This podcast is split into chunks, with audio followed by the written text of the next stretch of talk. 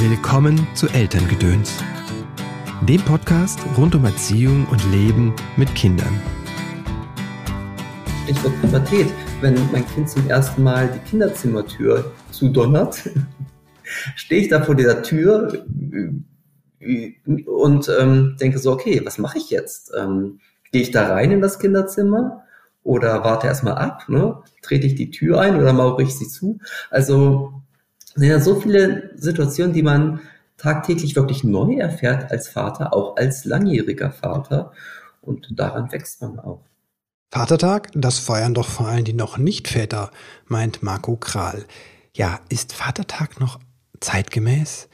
Und wie geht das überhaupt mit dem Vatersein und der Vereinbarkeit von Vatersein und Beruf und den anderen Dingen? Darüber und noch viel mehr habe ich mit Marco gesprochen. Aber erstmal schön, dass du eingeschaltet hast. Mein Name ist Christopher End. Ich unterstütze Eltern darin, die Verbindung zu ihrem Kind zu stärken und die Verbindung zu sich selbst. Denn dieser Blick auf mich ist häufig die Voraussetzung dafür, dass wir bewusst Veränderungen in unserem Familienleben gestalten können. Auf deinem Weg des Elternseins unterstütze ich dich in Einzelsitzungen, sei es hier in der Praxis oder online, und in Seminaren und Online-Kursen. Der nächste Kurs heißt Wutanfälle deines Kindes gelassen meistern und ich mache das ja jetzt schon drei Jahre lang, diesen Kurs. Und ich kann dir sagen, ähm, das berührt mich immer wieder, wenn ab einem bestimmten Punkt ich merke, dass, die, dass bei den Eltern was passiert, dass die Eltern so denken, oh, ah, das geht ja auch anders. Und dann der Groschen so fällt und dann wirklich Veränderung in der Familie passiert. Das berührt mich und das ist wirklich das, wofür ich angetreten bin. Wenn du dabei sein möchtest, am 31. Mai starten wir.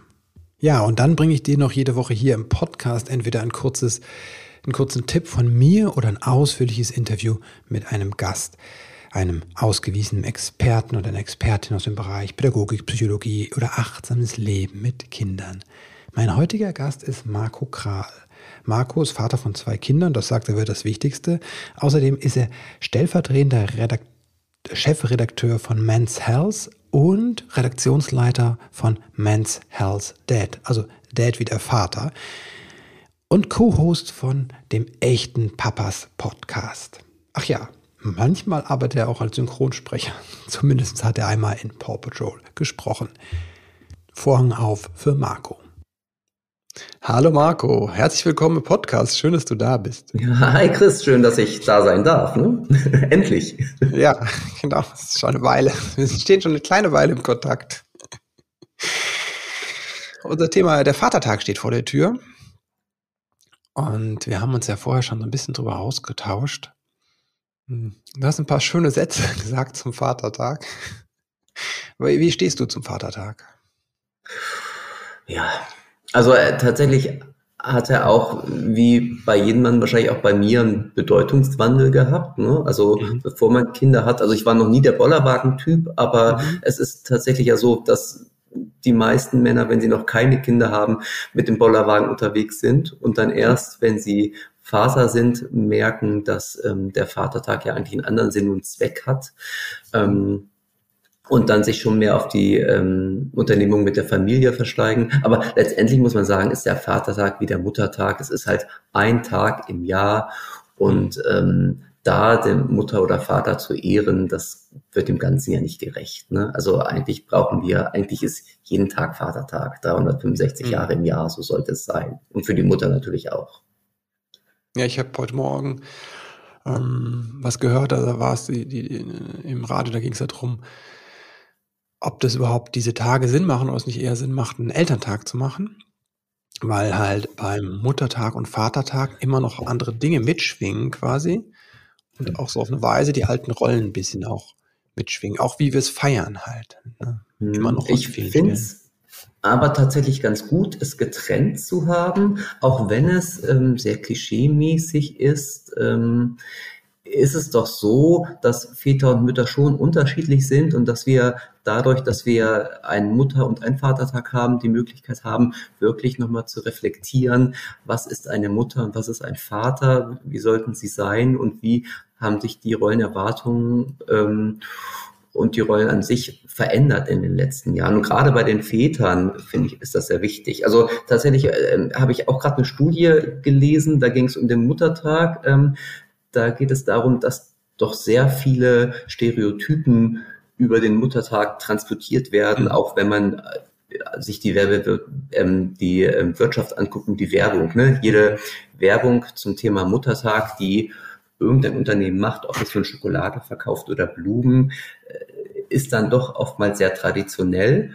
Ähm, das kann man kritisieren. Und bei Vätern ist es tatsächlich so, dass ähm, es durchaus, finde ich, ähm, einen Anlass braucht, über Väter heutzutage zu sprechen mhm. ähm, und auch über die Veränderung des Rollenbildes des Vaters. Und ähm, da kommt uns der Vatertag natürlich gerade recht, finde ich. Also es wäre jetzt schade, wenn wir nur am Vatertag über Väter sprechen würden, aber wir müssen Anlässe schaffen und wenn der Vatertag, also Christi Himmelfahrt, ein Anlass ist, dann nutze ich den gerne.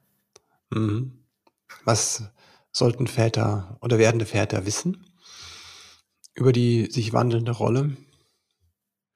Ja, sie sollten tatsächlich wissen, dass sie, dass es viele, viele Möglichkeiten heutzutage gibt, seine Rolle auszuleben. Mhm. Also es ist ja nicht so, dass wir von einem Rollenbild ins nächste rutschen. Das wäre mhm. schade. Also ich sag mal so, der, der klassische Ernährer, der mhm. hat ausgedient, würden viele sagen. Aber natürlich existiert er trotzdem auch in vielen Familien weiterhin.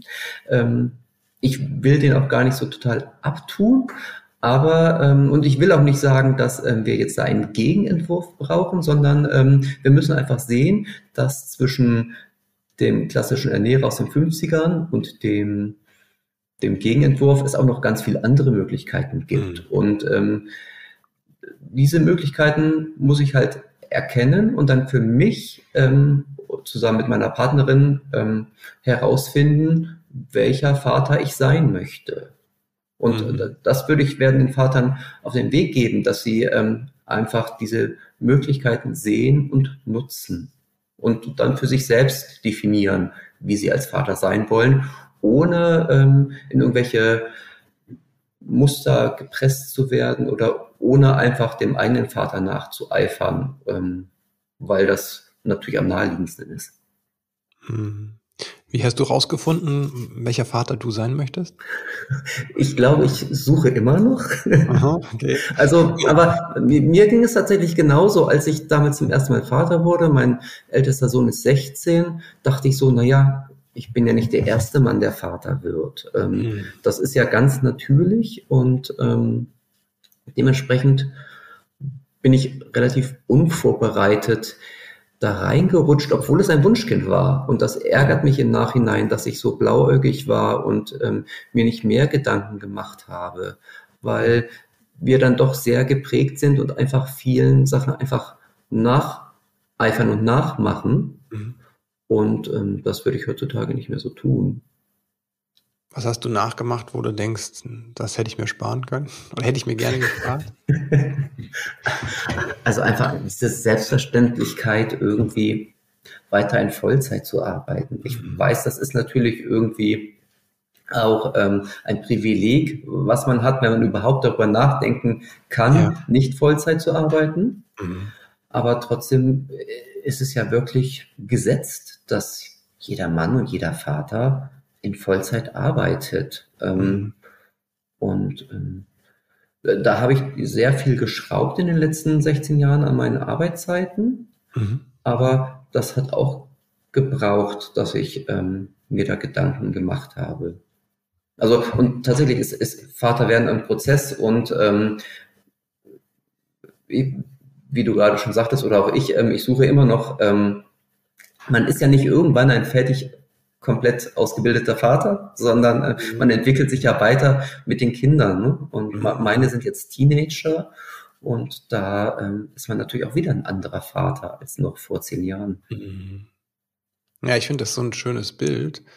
Das gebe ich Eltern auch mit oft, dass sie mit der Geburt ihres Kindes oder auch mit, ne, mit der, eigentlich mit der Empfängnis Eltern werden, so, aber das dann nicht fertig sind, sondern wie das Kind auch wachsen die ganze Zeit. Ne?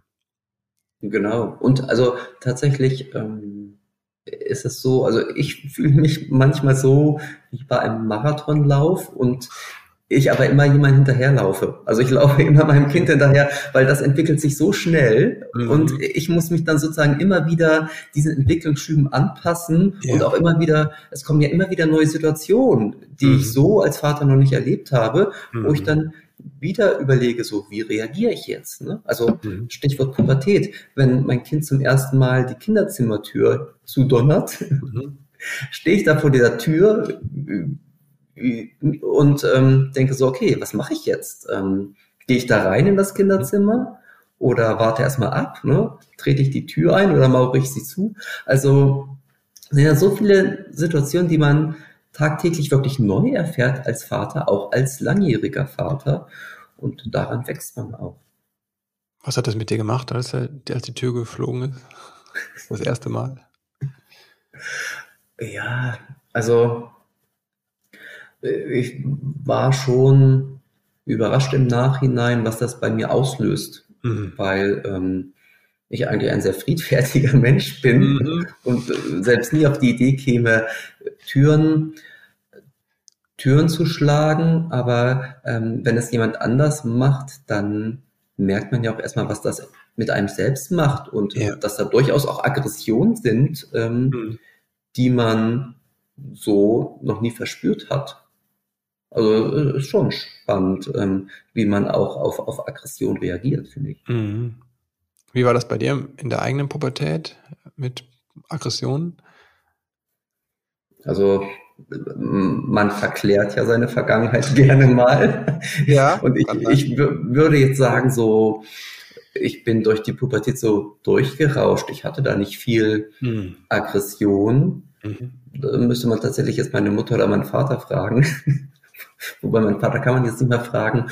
Und ähm, ja, äh, ich glaube tatsächlich aber auch, dass in meiner Kindheit mit, mit Aggression der Kinder anders umgegangen wurde. Mhm. Und also ich wurde da sehr viel strenger, äh, strenger erzogen und deshalb ähm, wurde sowas wahrscheinlich auch eher im Keim erstickt als heutzutage, wo man den Kindern mehr Freiräume gibt und auch das mhm. natürlich nochmal hinterfragt.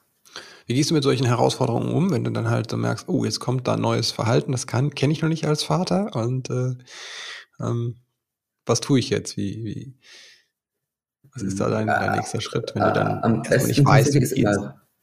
ja, am besten ist immer reden. Also und wenn man eine Partnerin hat, also ich tausche mich da immer sehr, mhm. sehr eng und auch sehr früh mit meiner Partnerin aus, also mit meiner Frau. Ähm, weil das einfach hilft.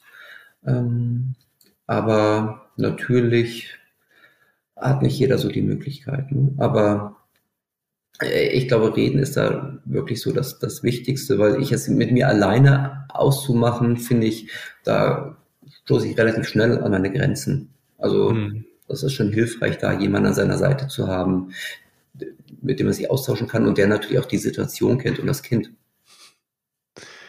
Hattet ihr dann immer schon so einen guten Austausch über das Elternsein, du und deine Frau und deine Partnerin?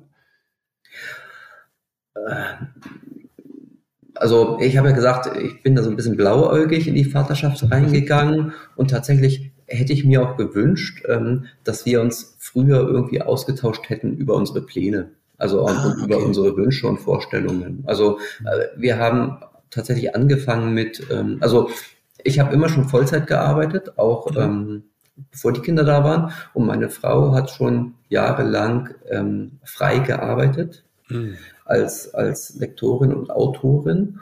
Und dementsprechend waren das jetzt nicht die besten Vorzeichen, um, um, Kinder zu kriegen, weil man tatsächlich dann ähm, dieses, dieses ähm, diese Arbeitszeiten haben sich dann halt verfestigt und tatsächlich mhm. war ich in den ersten, in der ersten Zeit der klassische Vollzeitpapa und meine mhm. Frau, die einfach immer schon frei gearbeitet hat und da ist man automatisch teilweise auch in Teilzeit drin, hat dann reduziert und ähm, da hätten wir einfach sehr viel früher drüber sprechen müssen, was mhm. wir nicht getan haben. Wir haben dann irgendwie tatsächlich in der, in der Situation drüber gesprochen, was dann auch in Ordnung ist. Mhm. Aber man hätte durchaus auch schon in der Planung oder in der Schwangerschaft intensiver sich darüber austauschen können, um einfach die Vorstellung abzugleichen. Ja. Habt ihr euch über die Art, wie ihr mit dem Kind leben wollt, ähm, also wie, wie ihr die Beziehung gestalten wollt oder das Erziehen, habt ihr euch da ausgetauscht vorher? Mhm. Auch, auch zu wenig, finde ich. Ja. Wobei tatsächlich, man, man muss sagen, also ich plädiere dafür, dass jeder, der jetzt Vater wird, möglichst früh das Gespräch sucht mit seiner mhm. Partnerin und über solche Sachen auch spricht, also über ja. Erziehung, aber auch über Arbeitsteilung ne, mhm. und, und Verdienstmodelle. Aber natürlich kann man nicht einmal so ein, ich sag mal, Vertrag aufsetzen in der Schwangerschaft, sagen so, okay, mhm. du arbeitest so und so viel Prozent, ähm, ich arbeite so und so viel Prozent, wir machen das so und so und so, mhm. weil letztendlich, und das weißt du genauso gut, wenn das Kind da ist, ist Alles vieles anders. hinfällig und man muss es revidieren und ähm, ja aber es ist eine gute Basis, ne, finde ich, einmal darüber zu sprechen und dann, wenn das Kind da ist, in regelmäßigen Abständen, das können mehrere Jahre sein, aber auch mehrere Wochen, je nachdem, wie die Situation ist, das immer wieder ähm, abzudaten. Mhm. Reden hilft, ja. Mhm. ja, und das ist nicht so einfach, weil man weiß ja tatsächlich, also wir wissen es, ähm, wenn man ein oder zwei oder mehr Kinder hat, dass die Zeit einfach knapper wird ne? und dass mhm. man manchmal einfach gar keine Kraft mehr hat zu reden, weil man einfach nur noch auf dem Sofa sitzen will. Und ähm, gerade in der ersten Zeit ist es ja oftmals sehr anstrengend und dass sich viele Sachen dann auch einfach einschleifen und dann verlernt man das Reden, glaube ich, auch. Okay. Was würdest du raten, wie man das, das, das Reden, die Inseln für das Paarsein noch, noch schafft, mhm. wenn es gerade so eng wird?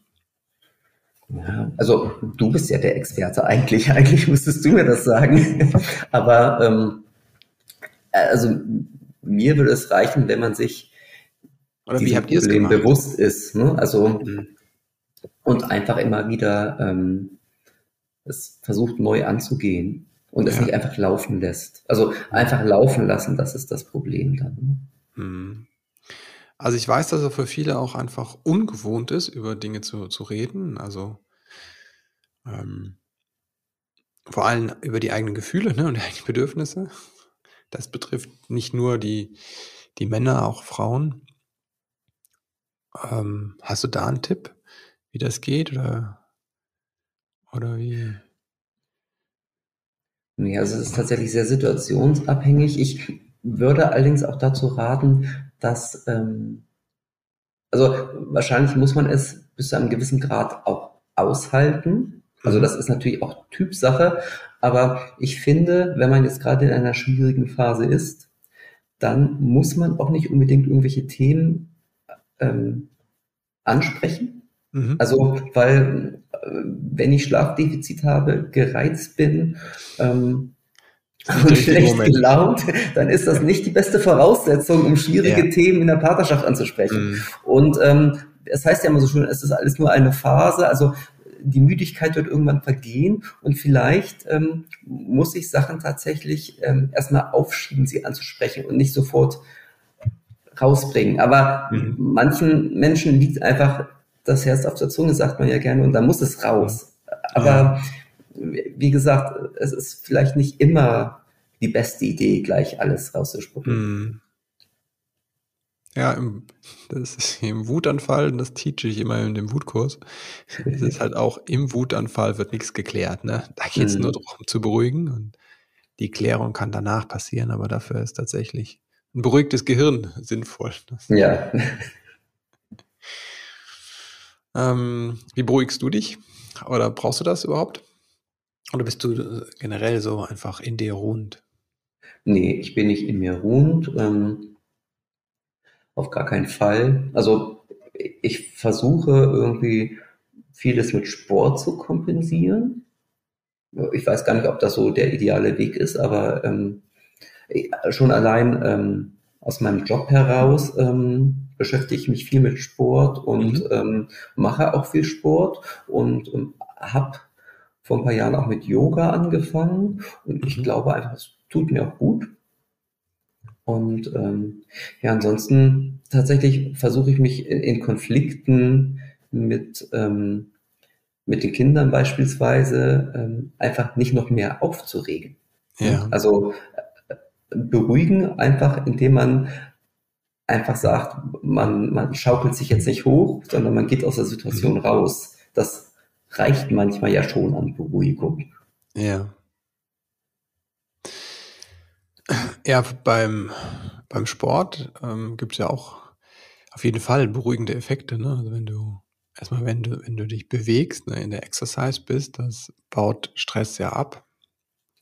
Und ähm, gleichzeitig, je mehr der Körper ja ähm, so, ähm, je mehr Muskeln der hat, je mehr trainiert er der ist, desto mehr kann er eigentlich auch halten auf eine Weise. Ne? So. Ja, und man kann sich auch mal auspowern tatsächlich. Also es, das ist wahrscheinlich auch wieder typabhängig, ob ich jetzt irgendwie mit Yoga mich mhm. wieder ähm, beruhige oder halt mit einem 20-minütigen Hit-Workout, wo ich alles mhm. gebe. Ne? Ich habe auch jahrelang mal Boxen gemacht, ähm, bis meine Schulter leider nicht mehr mitgemacht hat. Aber auch das kann ja sehr befreiend sein. Und ja.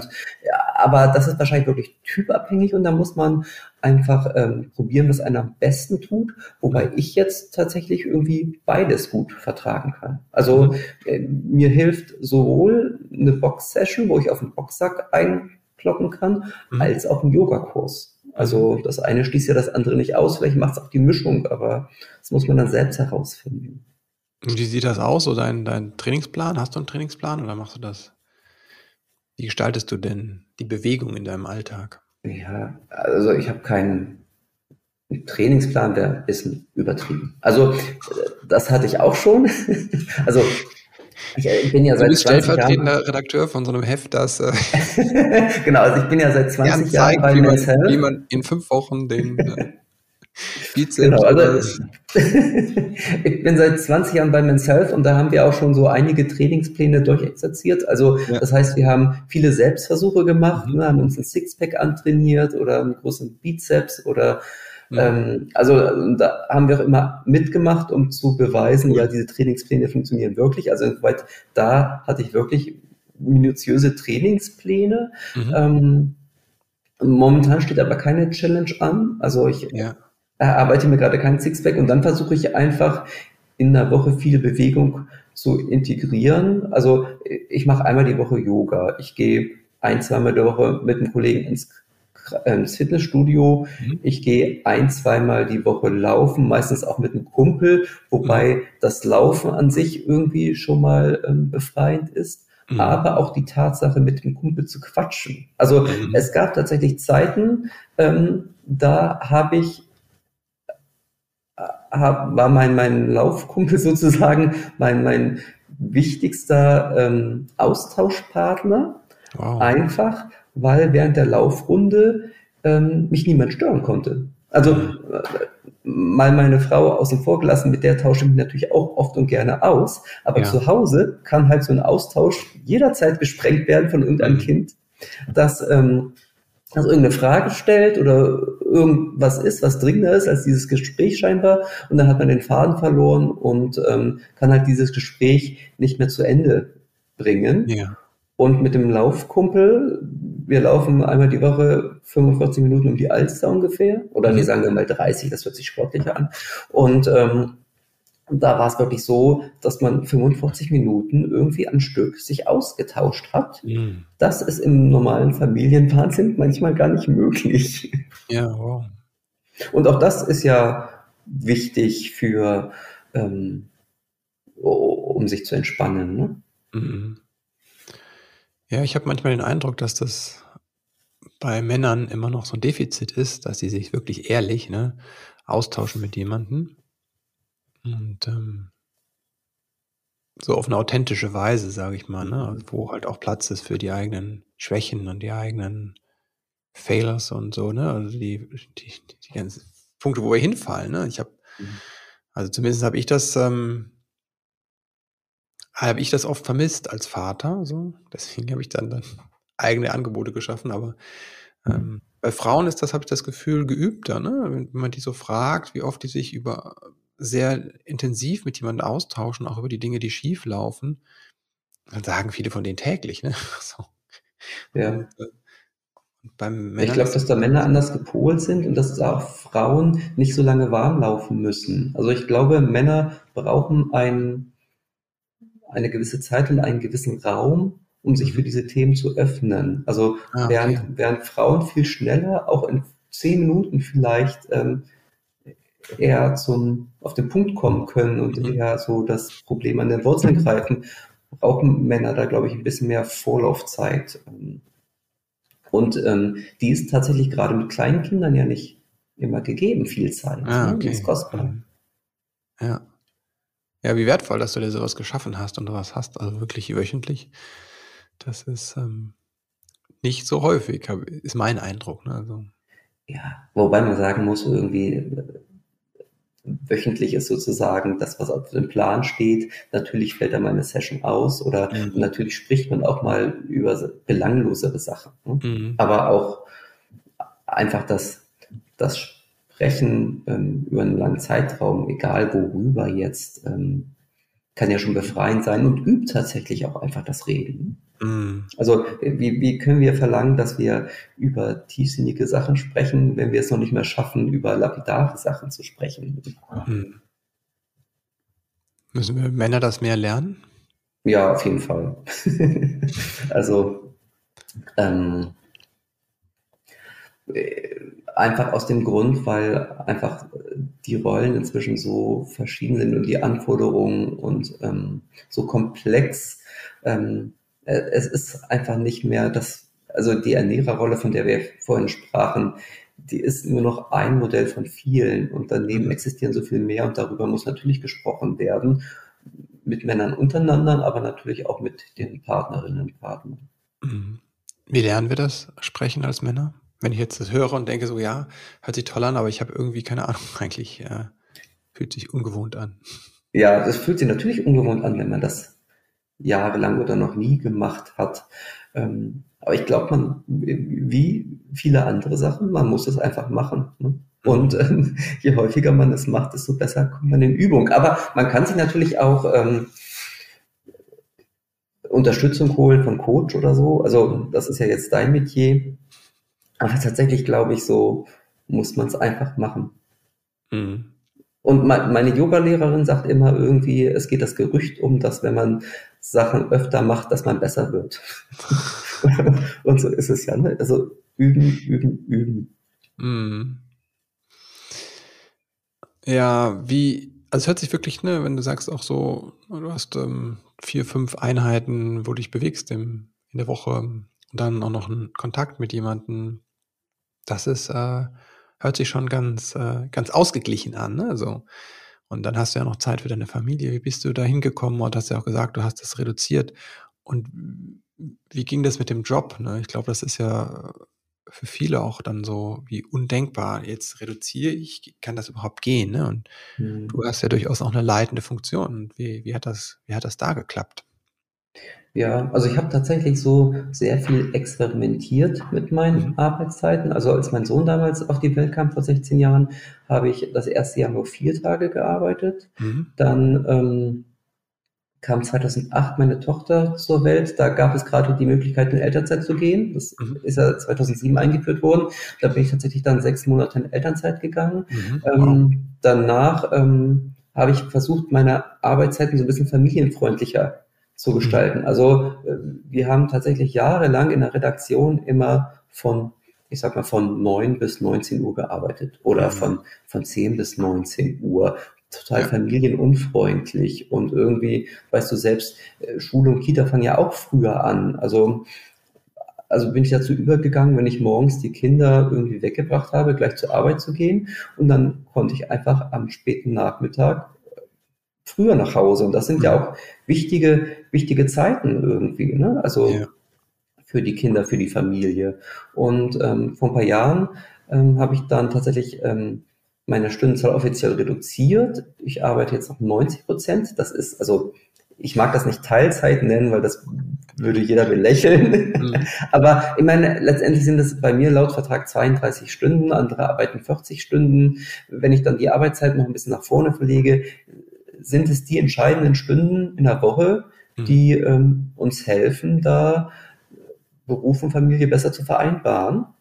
Mhm. Und ähm, aber, das muss ich auch sagen, der Impuls kam ganz oft auch von meiner Frau. Ne? Da mhm. ähm, zu sagen, überleg doch mal, willst du nicht, ähm, sprech ja. doch mal mit deinem Chef und ähm, ich hatte da tatsächlich irgendwie einfach, weil ich so geprägt war, dachte ich auch anfangs so, hm, geht doch nicht, ähm, mhm. ich kann doch nicht weniger arbeiten und ich war sozusagen auch da ein, ein Vorreiter. Es gab keine Vorbilder oder andere Kollegen, die das ähnlich schon gemacht haben. Das ist natürlich immer schwierig, wenn man irgendwas zum ersten mhm. Mal versucht durchzusetzen. Aber ich muss sagen, ich bin da, habe da auch offene Tore bei meinem Chef eingerannt oder mhm. bin auf eine, also auf jeden Fall bin ich auf offene Ohren gestoßen, sagen wir es mal so. Ja.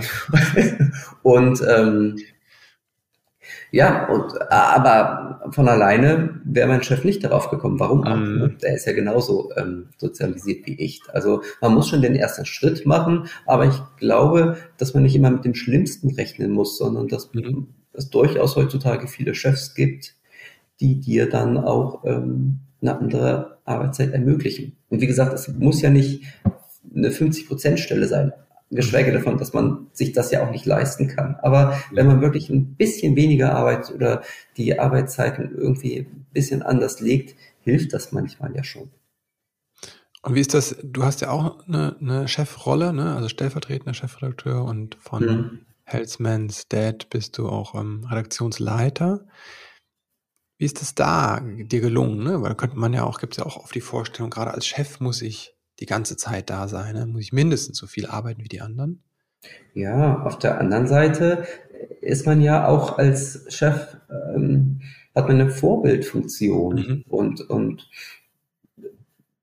wenn man möchte, dass sich was ändert, muss man das natürlich auch vorleben. Also mhm. ich habe mal eine Studie ge gelesen, dass ähm, die Wahrscheinlichkeit, dass ähm, Arbeitnehmer in Elternzeit gehen, mhm wächst, wenn es halt ähm, schon andere Väter im Unternehmen gab, die ebenfalls in Elternzeit mhm. gegangen sind. Also Elternzeit ist ansteckend sozusagen. Mhm. Und ähm, noch ansteckender, wenn es Vorgesetzte sind. Also mhm. im Grunde müsste jeder Vorgesetzte verpflichtet sein, in Elternzeit zu gehen, wenn einem dieses Thema wichtig ist. Mhm. Weil das tatsächlich diesen gesellschaftlichen Prozess enorm nach vorne bringen würde. Und insoweit war es ja fast schon meine Pflicht, in Elternzeit zu gehen oder ähm, auch ähm, meine Arbeitszeit zu reduzieren.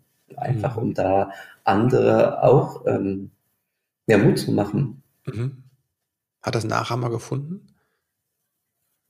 Also haben wir nicht so eine riesige Redaktion und ähm, tatsächlich ähm, sind so diese ähm, Schwangerschaftswellen, sage ich mal. Das kennen wir aus dem eigenen Freundeskreis. Ne? Also einer wird schwanger und dann werden ganz viele schwanger.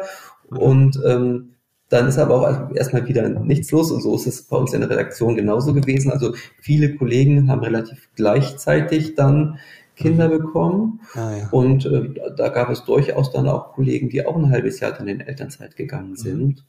Mhm. Und auch Teilzeit ist ähm, ist durchaus ein Thema. Ne? Also und auch, auch Auszeiten werden genommen. Also letztendlich wow. muss man ja sagen, gibt es ja auch da bei den Arbeitszeiten viele Möglichkeiten. Ne? Also ich kann eine Vier-Tage-Woche machen, ich kann generell einfach am Tag ein bisschen weniger arbeiten. Ich kann natürlich ja aber auch irgendwie mal ein Sabbatical nehmen, wenn ich irgendwas Besonderes plane oder einfach mehr Zeit brauche. Also ja. Da muss man dann gucken, was passt. Ne? Mhm.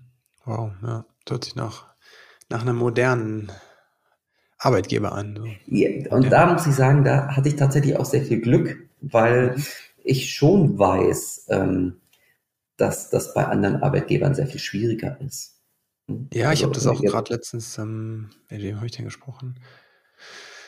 Ähm, in einem Interview, da sagte mir auch die äh, Leonie Schulte, genau. Die sagte mir, der Journalistin, das war ganz klar, ähm, als sie schwanger wurde, das wird nicht gehen. Ne? Sie wird nicht ähm, Teilzeit arbeiten können als Journalistin. Ne? Was ja totaler Schwachsinn ist. Gerade ja, als Journalist. Gerade als Journalist. oh. Kannst du die Story ja. schreiben, auch an einem halben Tag oder über ja. vier halbe Tage, das ist doch totaler Käse. Aber genau. das war Aber anscheinend in der Medienbranche so, ne? Ja, also ich bin ja auch in der Medienbranche und Richtig, ich habe tatsächlich ja das ähm, andere Beispiel ähm, erlebt, aber tatsächlich, es gibt ja auch diese Initiative Pro-Parents von Sandra Runge, die ja halt auch immer aufzeigen, wo Mütter und Väter diskriminiert werden im Job durch Elternschaft. Und da gibt es tatsächlich viele erschreckende Beispiele. Ich weiß, die sitzen jetzt auch gerade an einem Buch mit Fallbeispielen und ähm, aber davon darf man sich nicht abschrecken lassen mhm. und ähm, man muss nicht davon ausgehen, man muss nicht immer vom Schlimmsten ausgehen, wenn man zum Chef oder zur Chefin geht und ähm, fragt, ob man seine Arbeitszeit nicht familienfreundlicher gestalten kann. Also ich kann jeden nur ermuntern, das zu tun, weil je mehr es tun, desto größer wird ja auch der Druck auf die Arbeitgeber. Mhm. Okay, also mehr Mut die Väter für ihre Familie ja. einzutreten. Auf jeden Fall. Wir sind, Männer sind ja auch an, in anderen Bereichen sehr mutig, ne? Mhm. Warum, warum nicht in diesem auch? Auf jeden Fall. Das sehe ich auch so. Marco, vielen, vielen Dank für das Gespräch. Danke dir aber auch äh, für deine Arbeit, die du tust, ähm, insbesondere auch ähm, die Dad, die, die ähm, äh, eure Seite und äh, euer Podcast, echte Papas, ich glaube, das ist so, so wichtig, dass es einfach ähm, Angebote für Väter gibt, ähm, die auf der einen Seite quasi die neuen Inhalte transportieren und trotzdem so sind, dass es auch Väter annehmen können. Das ist ja nicht immer so einfach. Deswegen ein große, großes Dank, dass du das an dieser Stelle so auch in, in, in, so, eine, in so eine Breite trägst. Ich glaube, das ist unglaublich wertvoll. Jetzt habe ich noch einen, äh, genau, äh, die Frage ist, wo, ich bringe meine Fragen durcheinander. Wo kann man sich mit dir vernetzen, wenn man sagt, ah, das finde ich spannend? Wo findet man dich im Netz? Oder wo bist du, auf welcher Plattform bist du auch am meisten unterwegs gerade? Also ich bin bei, bei Instagram und bei Twitter. Da findet mhm. man mich unter dem Namen Head of Dad. Mhm. Ähm, viele fragen, warum Head of Dead? Also das liegt tatsächlich daran, dass ich Redaktionsleiter des Magazins Men's Health Dead bin und deshalb Head of Dead und auch nicht Head of Dads. Also ich bin nicht das Sprachrohr für alle Väter.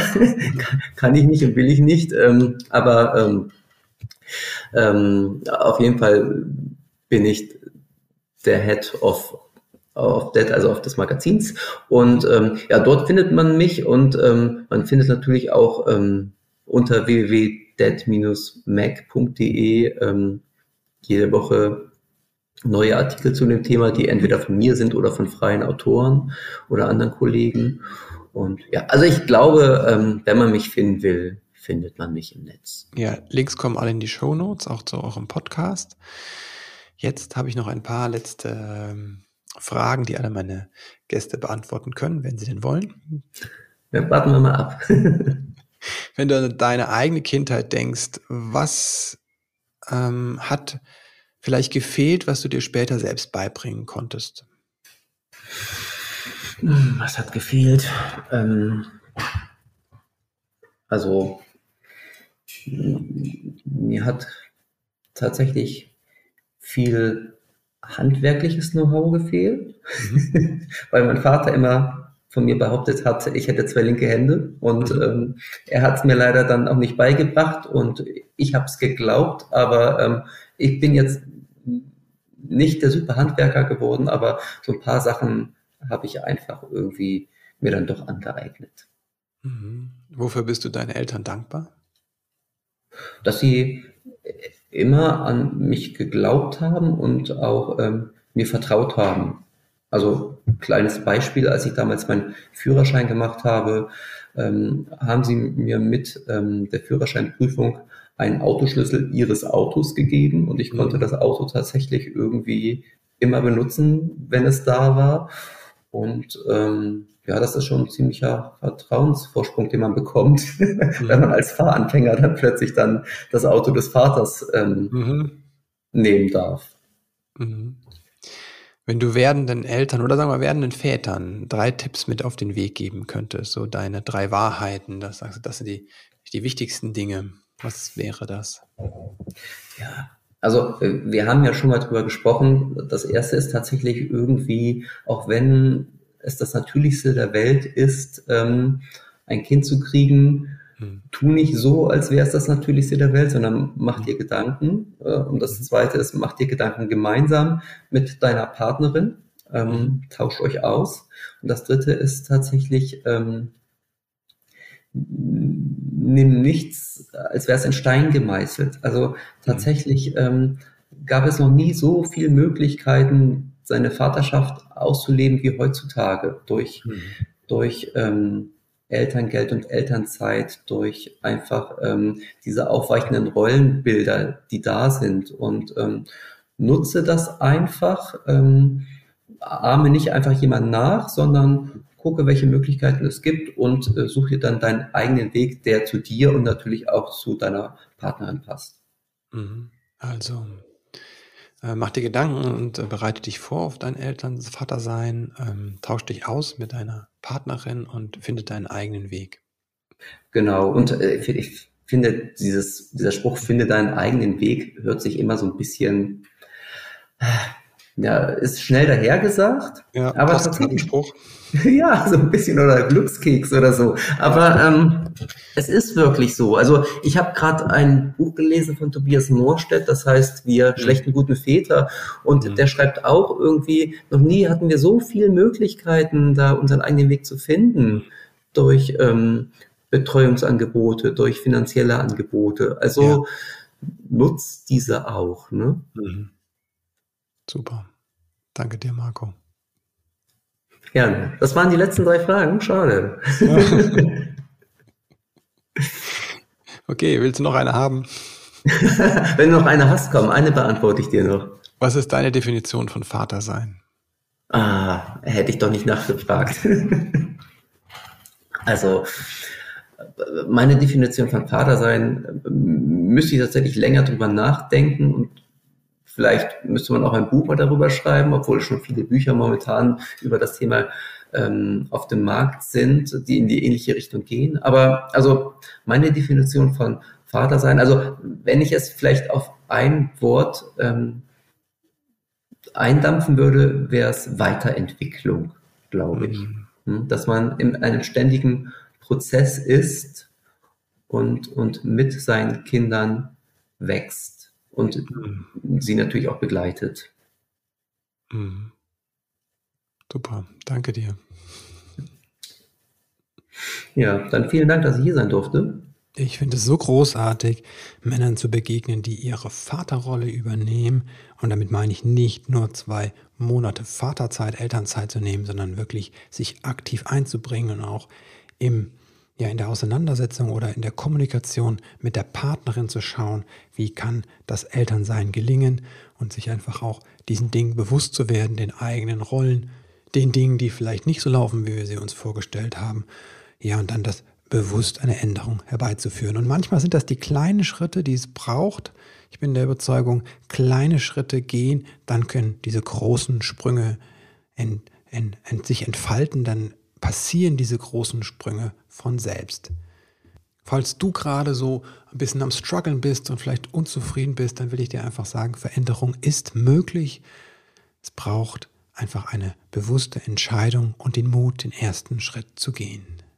Danke dir, dass du eingeschaltet hast, denn es zeigt einfach, dass du dich für diese Verbindung mit deinem Kind interessierst, dass du schon etwas anders machst, dass du Veränderung bereits lebst glaube, das ist wichtig, dass wir uns das immer wieder vergegenwärtigen, welchen Weg wir schon gegangen sind und einfach da auch ein bisschen stolz drauf zu sein und sich darüber auch zu freuen.